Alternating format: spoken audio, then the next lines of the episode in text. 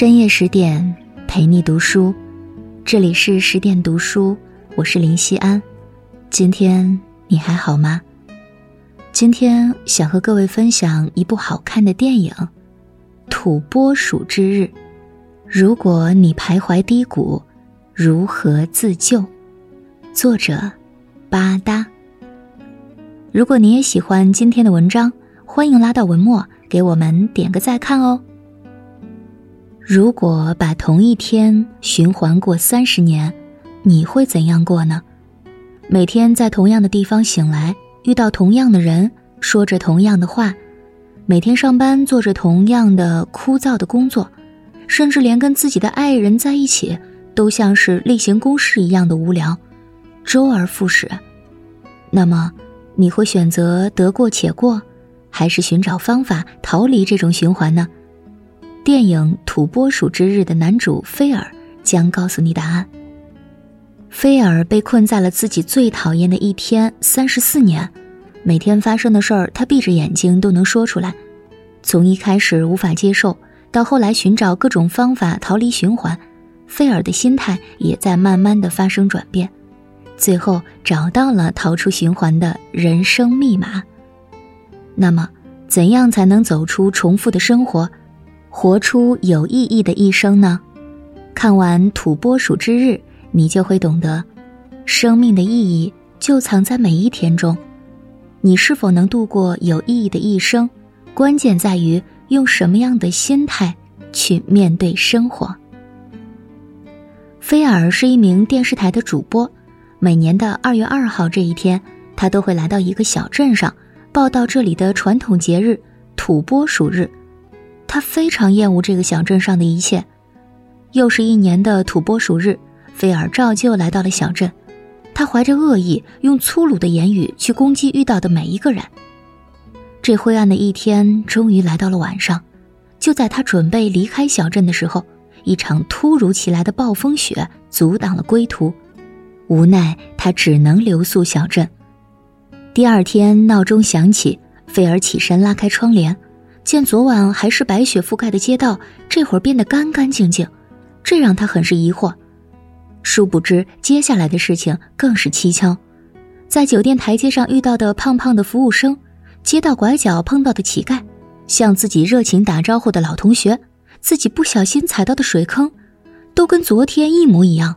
甚至经过车辆的颜色，遇见的人说的每一句话，好像都是一样的。一天下来，他经历的事情都跟昨天完全相同，当然也包括不速之客，一场暴风雪，他又被困在了小镇上。第三天，第四天，每一天都跟前一天一样，菲尔终于发现，自己被困在了时间循环当中，而且是自己最讨厌的一天。每天早晨，菲尔睁开空洞的双眼。看着身边一成不变的景象，心如死灰，自己依旧停在了那一天。除了接受，他没有别的办法。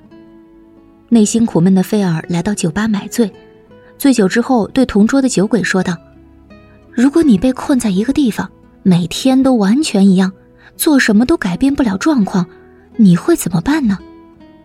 我的人生就是那样，酒鬼答道。这段话被很多观众奉为电影中最点睛的台词，一下就把电影中脑洞大开的剧情投射到了现实生活中。罗曼·罗兰在《约翰·克里斯朵夫》当中写过这样的一段话：大半的人在二十岁或者三十岁就死了，一过这个年龄，他们只是变成了自己的影子，以后的生命不过是用来模仿自己。把以前真正有人味儿的时代所说的、所做的、所想的、所喜欢的，一天天的重复，而且重复的方式越来越机械，越来越脱枪走板。这不正是很多人的生活吗？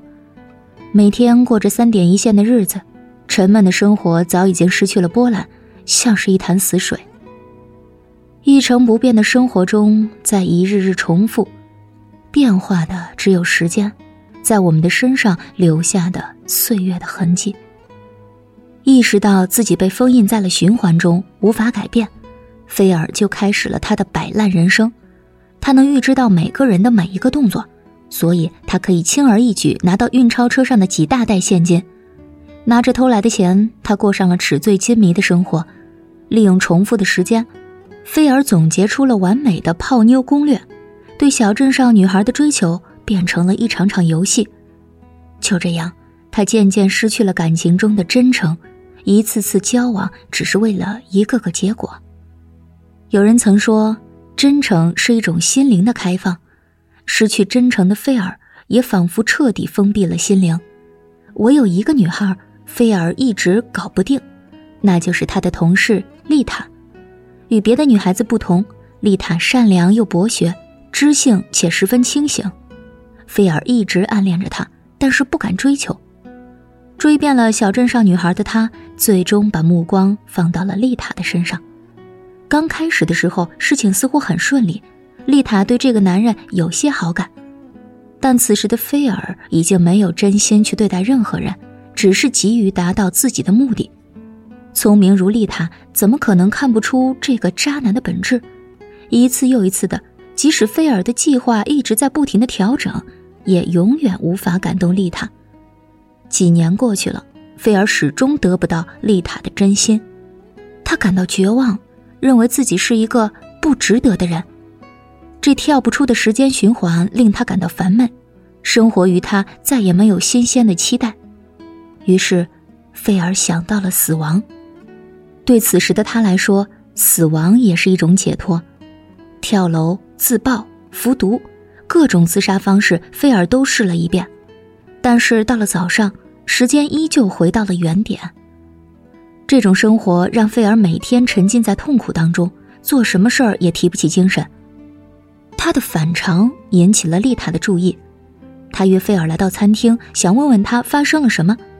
内心苦闷的菲尔说出了自己的秘密，自己已经被困在同一天十年了。开始，丽塔以为他疯了，但是看到朋友真的说中了接下来五分钟发生的一切时，善良的他相信了。在充满苦难的日子里，总有那么一个人愿意成为你的一束光。丽塔希望可以通过自己的陪伴化解朋友心中的苦闷，于是她决定这一天不做别的事情。专心陪着菲尔。晚上，两个人坐在火炉旁，开心的聊天。菲尔感受到了多年未有的真情和温暖，像是在沉闷的黑暗中，一颗明星划过，闪出了照耀他一生的光明。他看着身旁的丽塔，有点无奈地说：“可惜的是，明天你就会忘记这一切，然后重新把我当成混蛋。”乐观的丽塔说：“菲尔。”或许这不是诅咒，一切取决于你如何看待他。被他的乐观和善良感染，在这一刻，菲尔感觉到了久违的快乐。